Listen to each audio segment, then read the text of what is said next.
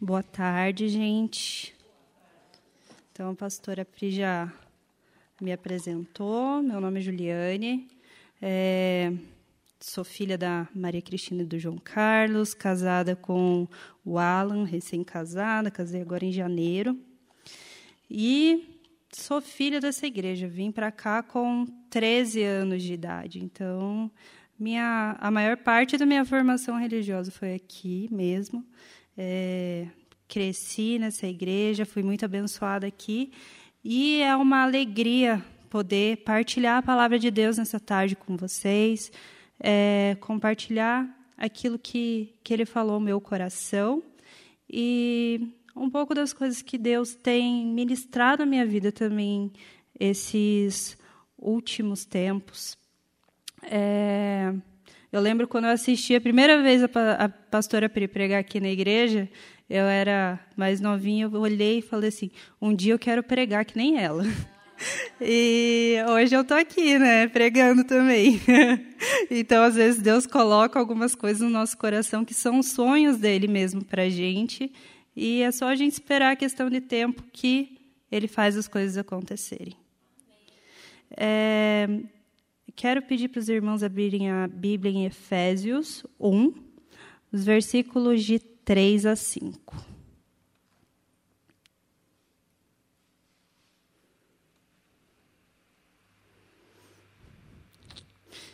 Conseguiram achar? Amém? Eu vou ler então. Não é, não é que eu não trouxe a Bíblia, é que eu coloquei o texto aqui no papel. Todo louvor seja a Deus, o Pai de nosso Senhor Jesus Cristo, que nos abençoou em Cristo com todas as bênçãos espirituais nos domínios celestiais. Mesmo antes de criar o mundo, Deus nos amou e nos escolheu em Cristo para sermos santos e sem culpa diante dele. Ele nos predestinou para si, para nos adotar como filhos por meio de Jesus Cristo, conforme o bom propósito de Sua vontade. Então, gente, eu estava começando a escrever um sermão sobre paciência baseado em Tiago, e daí Deus me falou: para tudo, porque eu não quero que você fale sobre isso. Eu, poxa vida, Deus, me quebrou agora, o que, que eu vou falar? Ele falou: quero que você fale sobre algo que eu tenho falado com você. Quero que você fale sobre adoção. E eu fiquei pensando nesse texto sobre o que falar sobre adoção. E o título que Deus me deu para essa pregação foi As consequências da adoção na vida do cristão. É, e eu comecei a refletir sobre o processo de adoção, né? Muitas crianças são órfãs, estão em, em, em lares, casas lares, e não têm um pai. E no Brasil, para adotar uma criança, se tem oito fases para um casal passar para ele chegar até a oitava fase estar apto para adotar uma criança. E a primeira fase nesse processo é a decisão de querer ter um filho, de querer ser pai. E cumprir com é, as responsabilidades paternas, de dar àquela criança tudo aquilo que ela precisa para se desenvolver, para crescer de forma saudável, não só fisicamente, né, na saúde, mas emocionalmente, tendo condições de desenvolver uma vida. É, e o final do processo de adoção é a mudança de uma posição a mudança de um estado de uma criança que era órfã e ela se torna filha. E eu percebo que é a mesma coisa que Deus faz com a gente. É, eu tenho uma amiga que ela acabou de adotar uma criança. Um menino de seis meses chegou para ela. E ela passou algum tempo de licença maternidade e quando ela voltou da licença maternidade, a gente pode conversar com ela. E ela é cristã também. Então a gente estava conversando, ela mostrando o vídeo do filho e tudo mais. E a gente começou a refletir junto como que aquela adoção realmente reflete aquilo que Deus faz conosco, né? Porque o bom propósito de Deus, a sua vontade, era ter uma grande família. Era ter filhos e filhas. Por isso que ele criou a humanidade lá no jardim do Éden, para que a gente se relacionasse com ele. Mas o que aconteceu? O pecado trouxe uma ruptura nesse relacionamento. E a gente foi separado de Deus. Nosso relacionamento com Ele foi quebrado por causa do pecado. E Jesus veio para que Ele se desse como sacrifício na cruz em nosso lugar, para que nós pudéssemos retornar a ter esse relacionamento com Deus, para que a gente se tornasse filhos de Deus. Então a gente percebe, né, que é que é o mesmo processo. Deus faz a mesma coisa com a gente. De órfão nós nos tornamos filhos dele. Então a adoção, ela a adoção de Deus, ela muda o nosso estado espiritual. De órfão nós nos tornamos filhos. Passamos a fazer parte de uma família celestial passamos a fazer parte da família de Deus. E com isso, várias consequências vêm para a nossa vida. Consequências boas. a primeira consequência que eu posso falar é que Deus se torna o nosso Pai. Então, nós passamos a desfrutar dessa paternidade. São muitos os textos bíblicos que mostram Deus como Pai. Jesus disse que ele veio para que nós conhecêssemos o Pai. A oração do Pai Nosso começa com Pai Nosso que estás no céu. Santo seja o teu nome. Então, a paternidade ela é uma característica determinativa de Deus. Porque ele já era pai antes de criar a gente, porque ele é pai de Jesus. Então, é, antes mesmo que nós existíssemos, Deus já era um pai, e Ele é o pai perfeito. A paternidade de Deus, ela é diferente da paternidade humana, porque ela é uma paternidade perfeita, Deus não tem erro. É, mesmo se você, se nós tivermos alguma experiência é, com nosso pai que não foi positiva, nós podemos desfrutar da paternidade de Deus, porque Ele é um Pai perfeito. Ele é um Pai que é 100% é, comprometido com a vida dos seus filhos. Então a gente pode descansar nele, a gente pode confiar que ele está cuidando da gente. E as características de um pai é o quê? Educar, é criar, é corrigir, é alimentar, é vestir. E lá em Mateus 6, 28, 32, a gente percebe essa característica de Deus quando Jesus ele fala para a gente não se preocupar com o que a gente vai vestir, com o que a gente vai comer, porque o Pai do céu sabe de todas as coisas que nós precisamos. Então, isso é uma característica que eu acho muito interessante em, em Deus, Ele sabe exatamente o que cada um de nós precisa. E Ele conhece cada um de nós de forma individual. É, eu sempre achei muito interessante algo que minha mãe fazia com a gente. Ela prestava atenção na gente. Então, se estava faltando alguma coisa em casa, às vezes ela aparecia com com uma blusa, parecia com uma meia calça, parecia com, com, com aquilo que a gente precisava.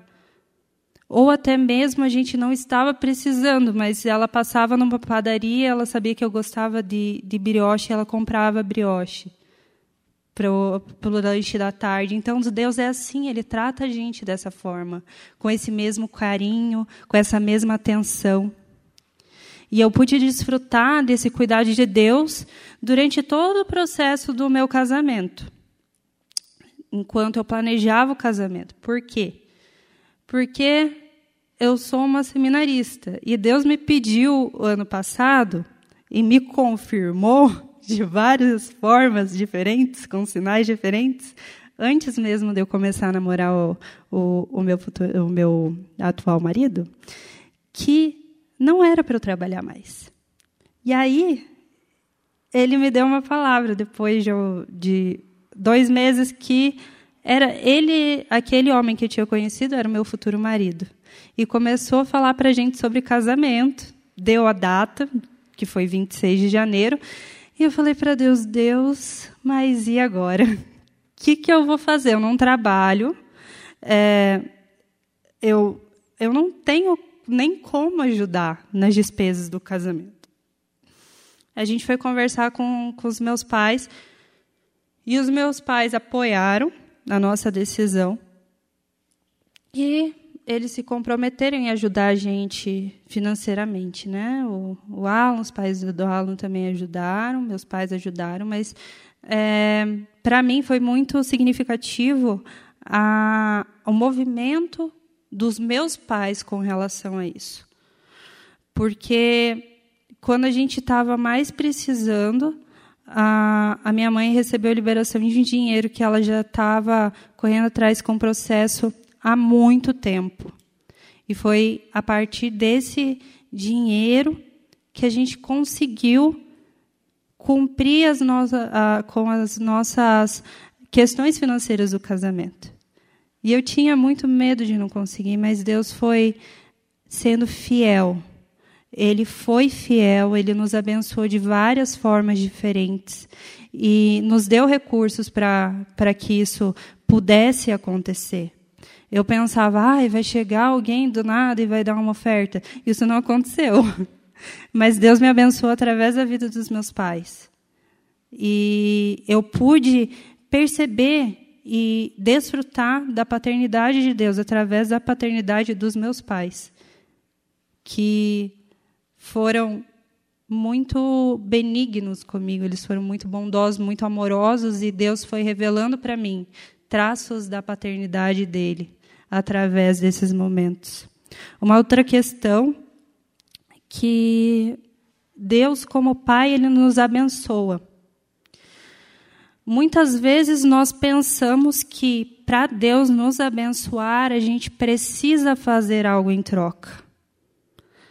É, esse é um, é um comportamento nosso humano. Muitas vezes eu penso que para alguém fazer alguma coisa boa para mim, eu tenho que fazer antes alguma coisa boa para ele.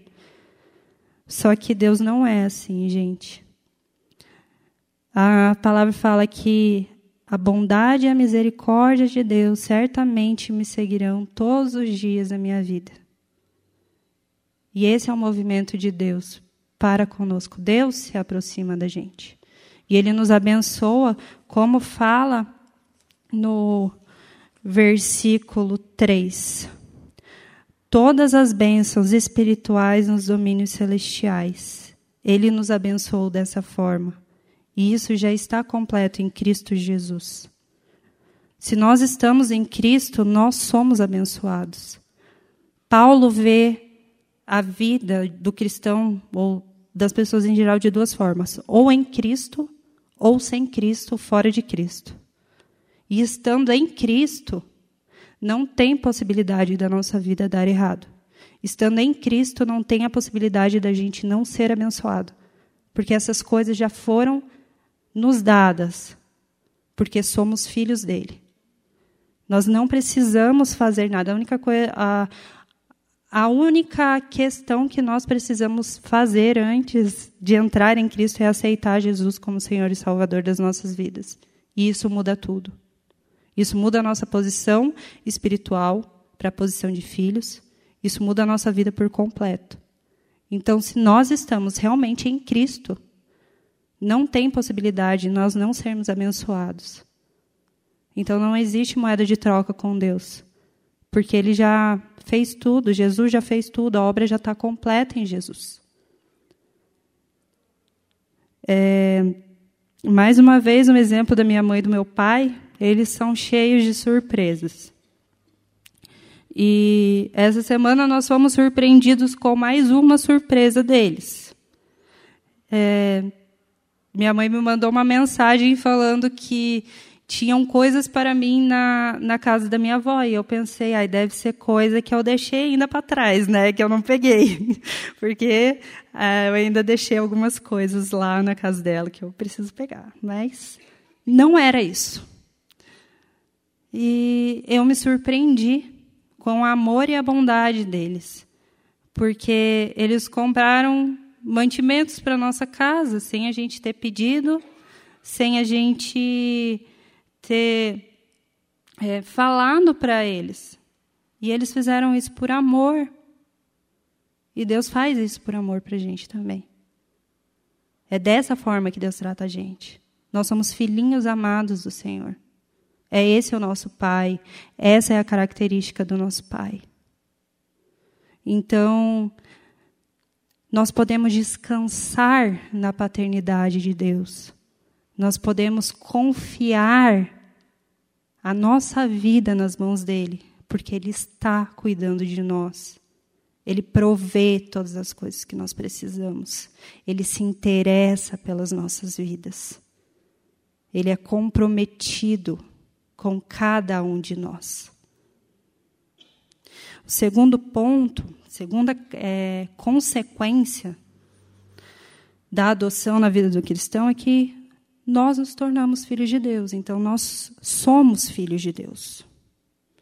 Então, quando uma criança nasce, ela recebe um documento que fala que ela é filho de determinada pessoa, né? Eu recebi o meu documento falando que meus pais eram Maria Cristina e João Carlos. E está lá, até hoje eu tenho a, a minha certidão de nascimento. E isso não pode mudar por nada. Eles são meus pais.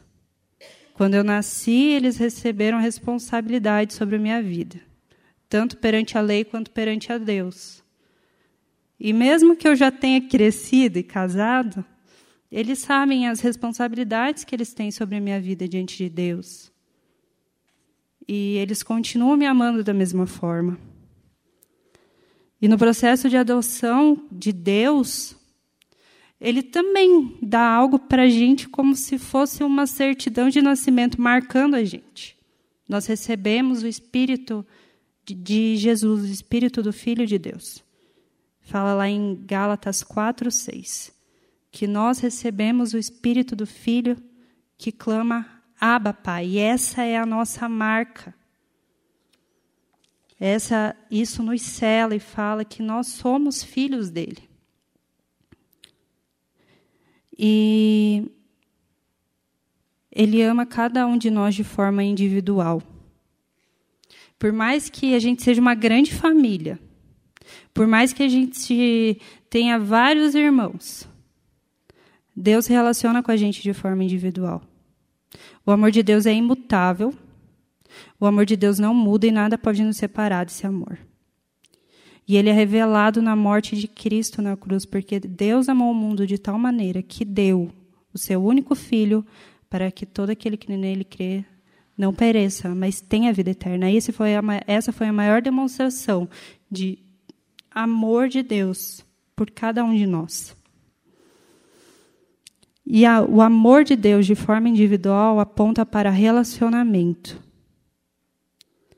Quando nós éramos pequenas, a minha mãe e meu pai eles faziam é, muitas coisas separados, só comigo, só com as minhas irmãs. Nós somos em três meninas, então vocês imaginam, né? Tem uma ciumeira, uma vontade de ter mais o pai, mais a mãe. E a gente cresceu assim. Mas a minha mãe e meu pai, eles desenvolveram algo muito legal na nossa criação, que foi, eu lembro até hoje de momentos que minha mãe separava da semana para ter só comigo, só com a Tati, só com a Lu. E a gente saía para passear. Eu lembro uma vez que eu vim com a minha mãe para o centro, ela me levou na confeitaria da família e ela me mostrou o doce que ela mais gostava, que eram mil folhas com doce de leite. Eu comia, eu achei maravilhoso. Até hoje eu amo esse doce.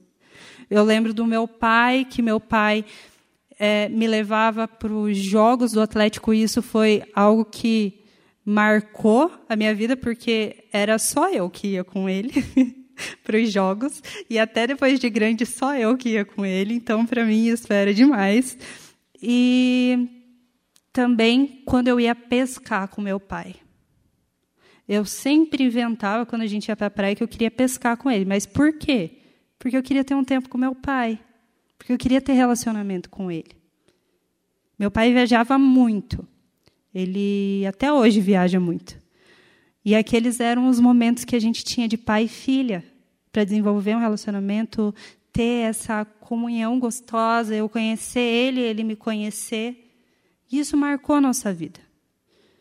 E quando a gente olha para a Bíblia, é, a gente percebe que Jesus também tinha esse tipo de relacionamento com os discípulos dele.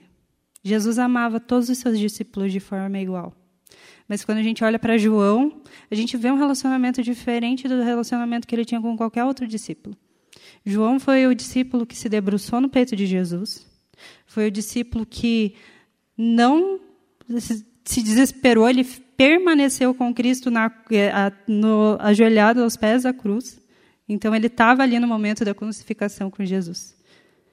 E a gente vê que isso na vida de, de João trouxe algumas consequências muito grandes, porque ele foi conhecido como discípulo amado. Ele foi perseguido e torturado, mas quando colocaram ele para é, acho que eu posso falar assim, fritar dentro de uma caldeira, ele não aconteceu nada com o corpo dele. Ele foi levado para uma ilha, foi preso, mas mesmo naquela ilha, ele teve a revelação de Apocalipse. E Jesus foi visitar ele. Então ele tinha um relacionamento forte com Jesus. E o que, que eu percebo com isso? Aqueles que são mais ousados no relacionamento conhecem mais a Deus. Deus nos chama como filhos para sermos ousados no relacionamento com Ele. Ele, tem, ele nos chama para nos amar de forma individual, mas nós precisamos responder a esse chamado de Deus. Porque é isso que Ele tem para nós, foi por isso que Ele nos adotou. Porque Ele queria um relacionamento com a gente. E essa é uma das consequências na vida do cristão, o relacionamento com Deus.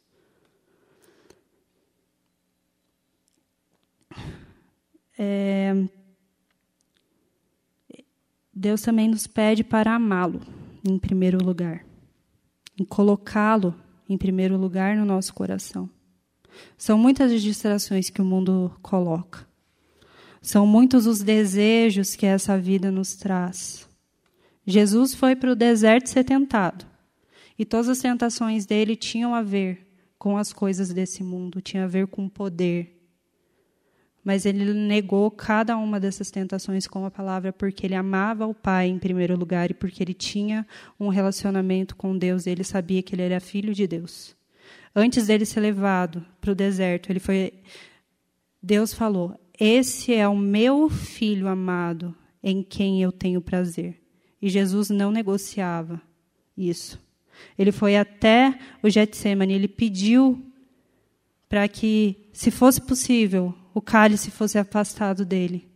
Mas ele falou: Mas seja feita a tua vontade. Ele permaneceu dentro da vontade de Deus e o amor de Deus em primeiro lugar no coração dele. Foi por isso que ele cumpriu toda a lei porque ele amou a Deus sobre todas as coisas. E o segundo mandamento também, o próximo como ele mesmo. E hoje nós temos esses dois mandamentos, mas eu quero destacar o primeiro, que é amar a Deus sobre todas as coisas. E amar a Deus sobre todas as coisas requer renúncia. Da mesma forma que Jesus renunciou à vontade dele, que não era a mesma vontade do Pai, que era que aquele cálice fosse afastado dele, nós precisamos renunciar muitas coisas na nossa vida por Jesus. Muitas vezes nós colocamos em primeiro lugar a nossa família, colocamos em primeiro lugar sonhos, recursos. ou várias outras coisas. E a Bíblia fala: onde está o teu tesouro? Onde está o teu tesouro, ali está o teu coração. Então, nós precisamos sempre estar sondando o nosso coração para ver onde ele está. Para ver se ele está nas coisas celestiais ou se ele está nas coisas terrenas, se Deus está no primeiro lugar. Quando nós somos chamados para sermos filhos de Deus, a gente precisa ter uma reformulação na nossa ótica. Nós precisamos viver, como Paulo falava, com os olhos nos céus. Porque é para lá que a gente vai. Esse é o nosso destino. Nós não podemos viver como vivem as pessoas desse mundo, buscando recolher tesouros na terra mas sim olhar para os céus e saber que de lá vem a nossa esperança. Saber que nós estamos dentro de algo muito maior do que a gente consegue ver com os nossos olhos. E que sim, nós estamos esperando alguém voltar. E essa esperança ela precisa estar viva em nossos corações e essa esperança é alimentada quando nós colocamos o primeiro mandamento no primeiro lugar. Deus no primeiro lugar dos nossos corações. Porque, como fala a parábola do semeador, a semente às vezes ela cai numa terra que tem espinho, que são as aflições dessa vida. E nós não conseguimos que essa semente do Evangelho se desenvolva, a esperança em Cristo se desenvolva em nosso coração. Porque nós estamos tão atrelados às aflições desse mundo que nós esquecemos de olhar para Deus com confiança, sabendo que em breve tudo isso vai passar. As nossas aflições breves e momentâneas não são comparados ao peso de glória eterno. Paulo fala isso e eu acredito muito nessa palavra. E como temos Deus como nosso Pai, a última consequência que eu coloquei como a consequência de sermos adotados por Deus, a consequência da adoção na vida do cristão, é que dentro desse dessa filiação nós recebemos todos os benefícios do amor paterno de Deus. Como eu já disse, Deus é 100% comprometido com a vida dos seus filhos. A Bíblia fala que pode uma mãe esquecer do seu filho, mas Deus não esquecerá. Sabe, eu não sei o que, que você está passando, eu não sei se você tem uma situação é, que te aflige, mas eu te digo uma coisa: você não está sozinho. Deus é comprometido com a sua vida, Ele está cuidando de você. Ele está cuidando da sua família. Ele, como o pastor Carlos falou no domingo, ele está ouvindo os seus gemidos, porque ele ouve os gemidos do seu povo. Quando a gente olha para o povo de Israel na saída do Egito, é por um milagre que aquele povo sobreviveu no deserto 40 anos. Porque qualquer ser humano não aguentaria. Mas Deus proveu todas as coisas que aquele povo precisou, mesmo na teimosia deles. O maná caía do céu, Deus brigava com eles, mas ele estava lá. Ele era fiel. Ele guiava o caminho daquele povo durante o dia e durante a noite. Ele colocava uma nuvem em cima deles durante o dia e colocava uma coluna de fogo na frente deles durante a noite. Então, é da mesma forma que, que Deus cuida de nós hoje.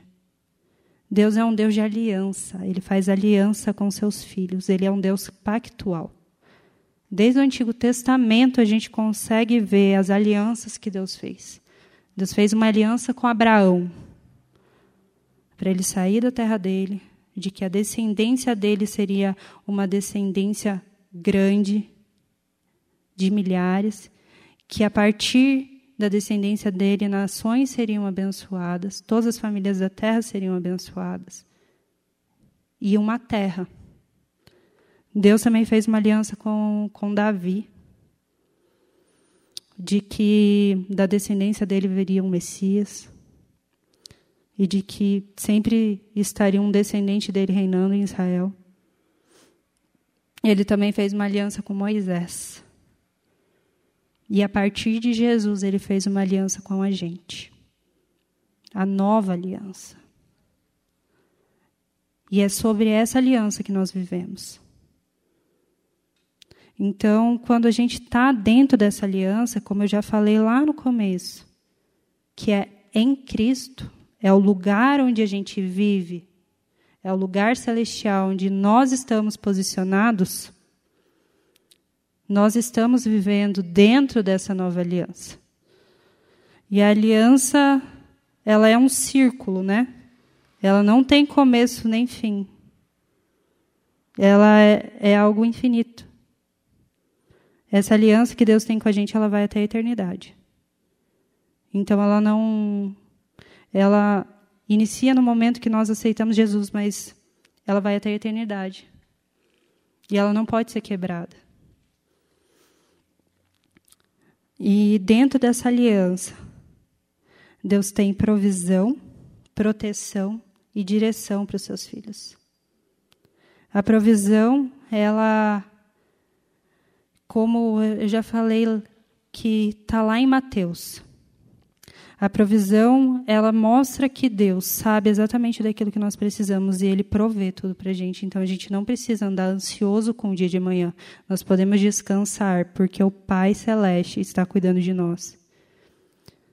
É, eu vou falar um exemplo da minha avó agora, que é um exemplo que eu, eu sempre tomo para minha vida como uma lição. A minha avó foi esposa de pastor. E quando a minha mãe e minhas tias eram pequenas, muitas vezes eles não tinham recursos para alimento, roupa. E tinha dias que minha avó orava à noite porque não sabia o que ia dar de comer no outro dia. E quando ela acordava, tinha comida na porta da casa dela. Isso é o Deus de provisão.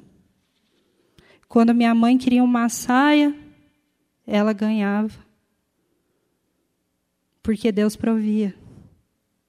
Então, isso é o Deus de provisão. É o Deus que está atento às nossas vidas. É o Deus que olha para a gente. E essa provisão ela vem de várias formas. Ela vem como provisão emocional, ela vem como provisão financeira, ela vem como provisão de vários recursos que nós precisamos e às vezes nós nem sabemos que precisamos deles. O segundo ponto é a proteção. Deus protege o seu povo. Deus cuida, como um pastor que cuida das suas ovelhas. Lembra a história de Davi? Que ele protegia as ovelhinhas do pai dele contra o lobo? É do mesmo jeito que Deus protege a gente. É da mesma forma que Deus se direciona aos seus filhos, protegendo cada um deles. Ele sabe que a nossa luta não é contra o mundo, que é contra potestades e principados que estão nas regiões celestiais. E ele sabe também que nós precisamos dele para vencer essas batalhas. Por isso, nós já somos vencedores em Cristo Jesus. Essa vitória já nos foi dada. Então, é tomarmos posse dela. E quando as batalhas vierem, declararem a nossa vitória sobre as coisas que nos afligem, sobre aquilo que nós não podemos controlar, mas que nós sabemos que Deus já venceu através de Cristo na cruz. Quando eu era pequena, eu lembro que eu comecei a pegar ônibus sozinha muito cedo contra a vontade da minha mãe, porque um dia eu cheguei em casa da escola, eu estava com dinheiro e sabia onde que pegava o ônibus. Então, eu, eu estudava aqui no Martinos, o Largo da Ordem era quintal de casa, né? Porque eu vinha para a igreja, passeava na feirinha do Largo da Ordem, então para mim não tinha problema nenhum. Mas a surpresa minha mãe quando eu cheguei com 10 anos de idade em casa, sozinha, sem as minhas irmãs. Ela olhou para mim com aquele olho arregalado e perguntou: "Como que você chegou aqui?" Eu falei: "Eu peguei o ônibus." E sabe o que, eu fazia dentro do ônibus? Era o meu momento de devocional. Então, eu adorava, porque eu vinha cantando dentro do ônibus e lendo a Bíblia. E às vezes ainda pregava para quem sentava do meu lado. Então, eu tenho certeza que Deus me protegia, porque uma menina andando sozinha com 10 anos de idade é Deus protegendo, gente.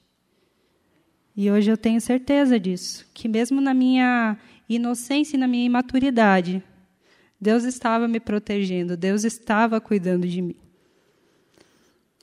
e direção. A Bíblia fala que antes de conhecermos o pastor das nossas almas, nós andávamos perdidos. Só que hoje nós encontramos Jesus, nós encontramos aquele que nos pastoreia. E ele nos dá a direção. Quando Abraão saiu da sua parentela, da sua terra, ele não sabia para onde ele ia. Mas Deus foi guiando os passos dele. E ele foi andando e construindo altar, andando e construindo altar, andando e construindo altar. Dedicando lugares para Deus, dedicando a vida dele para Deus. E da mesma forma Deus faz com a gente. Muitas vezes a gente se encontra, o que, que eu faço? E Deus fala para a gente: continua, continua a caminhar, persevera e o que Ele quer de nós nesse tempo é que a gente persevere e o adore, persevere e o adore. Porque a adoração atrai a presença de Deus. Porque a adoração, ela derruba os nossos inimigos. Porque a adoração, ela nos dá força para continuar a caminhar. Nós somos criados por Deus para adorá-lo. Deus nos dá a direção exata que nós precisamos seguir em cada obstáculo que aparece no nosso caminho. Se nós o adorarmos, se nós dedicarmos as nossas vidas por completo para Ele, a presença dele se, se faz presente e todos os obstáculos caem. Passamos por lutas, sim, passamos. Obstáculos também. Mas sabemos, sabemos que existe um Deus que caminha ao nosso lado que nós não estamos sozinhos porque Ele é o nosso Pai.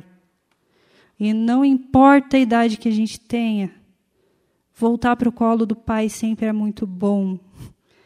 Não importa a idade, o Pai e a Mãe sempre vão estar abertos para nos receber. E esse também é o braço de Deus, ele sempre está aberto para nos receber. Essa é a esperança que nós temos nessa vida. Mas a esperança que nós temos na vida futura é que nós somos herdeiros de Deus. Nós somos cordeiros com Cristo. Um filho de um rei, quando nasce, ele ganha todos os direitos de um príncipe. Ele é criado com todo luxo, com a, na realeza. Ele é educado com é, a, etiqueta, com os mais altos conhecimentos, para que um dia ele tome a posição de rei.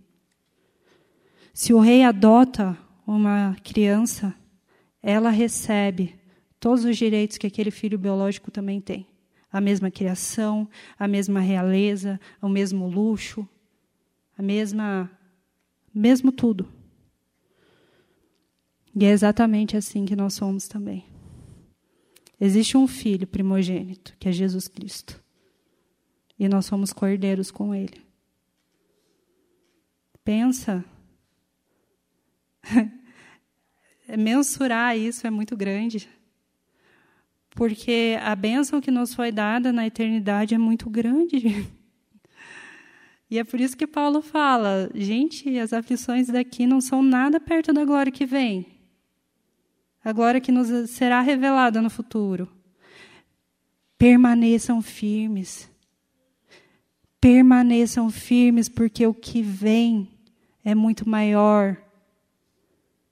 E é a mesma palavra que Deus fala para a gente hoje: permaneçam firmes, perseverem no Evangelho, perseverem em mim. Perseverem no relacionamento. Porque vocês herdarão a terra, porque vocês são os meus filhos. E porque logo, logo todo o sofrimento, toda angústia, toda aflição vai passar. E o que vai permanecer é o meu amor. Paulo fala, né? Que tudo vai passar, mas que o amor permanecerá. Então é essa mensagem que Deus tem para nós. Se nós somos filhos, logo somos herdeiros e cordeiros com Cristo. Em Romanos 8,17 fala isso. E se falando de lei natural, quando alguém recebe uma herança, essa herança não pode ser tirada dele. Aquela pessoa ela se torna dono de uma propriedade ou recebe é, uma quantia financeira e, aquela, e aquilo não pode ser tomado dela, porque foi lhe dado por direito. E da mesma forma também nos é dado, através de Cristo Jesus. As bênçãos celestiais, elas já nos foram dadas e estão em Cristo Jesus. E elas virão no dia de Cristo, no dia que Ele voltar, no dia que Ele nos buscar nós receberemos essa herança. Quando Jesus morreu por nós, ele nos deu direito a essa herança. Porque o sangue dele cobriu os nossos pecados, o sangue dele nos purificou, o sangue dele nos restaurou. Ele nos deu acesso novamente ao relacionamento com o Pai. E através da morte dele, ele nos tornou herdeiros com ele. Ele compartilhou tudo aquilo, toda a glória que ele tinha na eternidade com a gente. E essa herança é uma herança legítima. E é uma herança sua, é uma herança minha, é uma herança nossa, é uma herança do povo de Deus. É uma herança que já existe. E é uma herança que vem.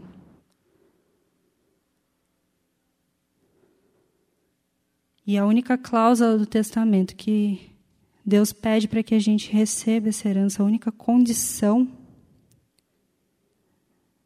é que a gente aceite a Jesus como nosso Senhor e Salvador, que a gente se entregue por completo, confiando em Deus. E deixe todos os nossos tesouros desse mundo para trás e siga em direção a Ele. Então, o que a gente pode tirar de toda, de toda essa meditação, de todos esses pontos que eu falei aqui? Depois de um processo de adoção terminado, ele é definitivo. Não tem volta. E é a mesma coisa com Deus, não tem volta. Você virou filho dele, você é filho dele. E isso é muito bom. Porque isso nos dá esperança, né? Essa é a maior esperança que nós podemos ter. Porque a nossa vida ela não é baseada em nós mesmos. A nossa vida não é, não é baseada como a, as pessoas em geral que baseiam em seus recursos, que baseiam em, seu, em sua desenvoltura, se baseiam naquilo que conquistam, nós sabemos que tudo aquilo que nós fazemos e conquistamos é através do nosso Pai. Nós não fazemos sozinhos. E as pessoas que fazem assim, elas só fazem porque elas não sabem que elas têm um Pai. Mas nós sabemos que nós temos esse Pai e nós sabemos que podemos viver com Ele. Eu estava assistindo uma série que, na verdade, começou todo esse processo dessa é, é, reflexão, que se, é uma série antiga, antiga, antiga, que se chama O Si, é, como uma mini novela.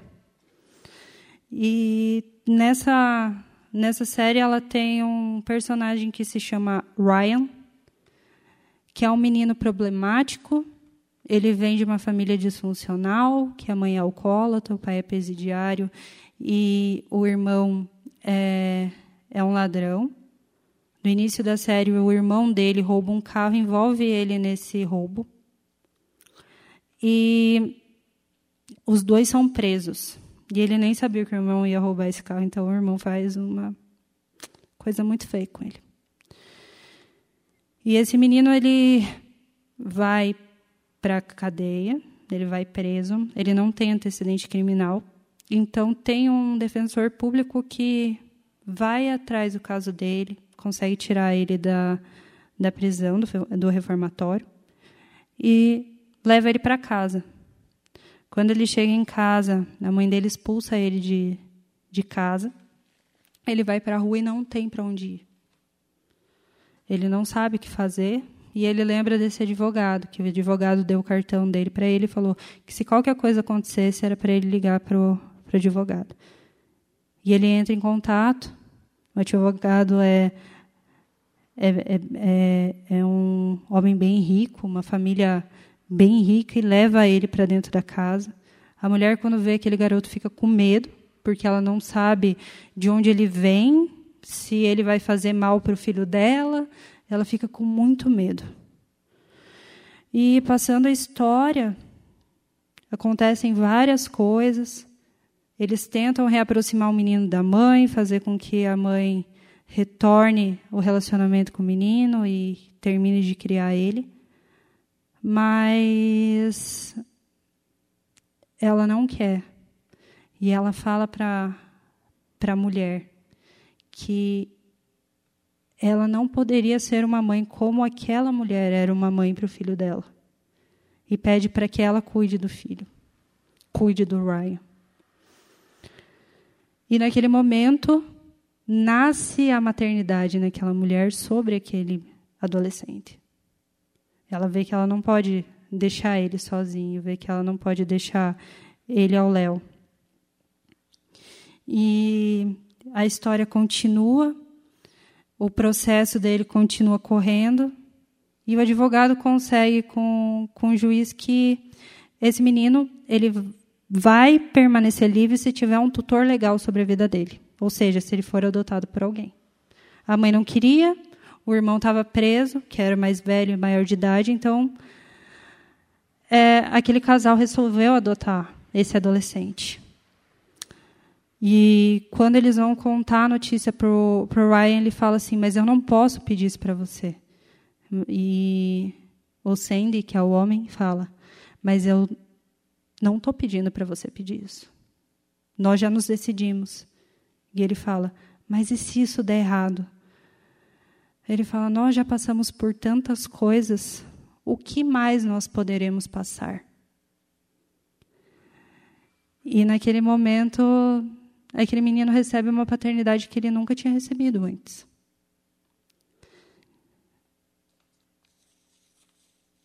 E ele recebe todos os direitos que o mesmo que o filho biológico deles tem. Ele passa a estudar na mesma escola, é, eles passam a sonhar o futuro dele da mesma forma, com uma faculdade, vendo todos os tipos de coisa que o menino pode fazer para se desenvolver. E o relacionamento paterno vai se aprofundando, tanto da mãe quanto do pai com, com esse menino. Mas o que acontece é que esse menino, muitas vezes, ele não se sente parte daquela família, ele não se sente completamente é, pertencente, filho daqueles pais, por mais que aqueles pais já tenham esse sentimento. E essa história muitas vezes eu penso que ilustra o nosso relacionamento com Deus. Porque todas essas coisas que eu falei aqui, elas já nos foram dadas. Elas já pertencem a nós. Porque somos adotados por Deus. E nós passamos a ter direitos a essas coisas. Mas muitas vezes nós agimos como se nós não fôssemos filhos dele. No sentido que a gente não acredita nas bênçãos dele sobre a nossa vida, a gente tem dificuldade de entender o amor dele sobre nós. Mas hoje, Deus fala que Ele quer que a gente entenda que já é completo. Que essa história, ela já é completa em Jesus. A adoção dele vai ser completa mesmo na eternidade, quando Jesus voltar onde nós nos assentaremos com Deus e tomaremos a nossa herança. Porém, por mais que alguém para receber herança precise esperar, ele já sabe o futuro, ele já sabe para onde ele está indo. E é a mesma coisa com a gente. Nós já sabemos qual é a nossa herança. E precisamos viver dentro desse contexto. Precisamos viver firmes nas promessas de Deus sobre as nossas vidas. Precisamos viver firmes dentro das, de quem Deus é. Porque muitas vezes a gente, duvidando da paternidade de Deus, está duvidando dele mesmo, está duvidando do amor dele por nós. Mas o que Deus quer é que a gente tenha confiança completa nele e descanse nos braços dele. Por isso que Jesus falou que a gente precisava descansar e não viver ansiosos, ansiosos por coisa alguma, porque o Pai do céu está cuidando de nós.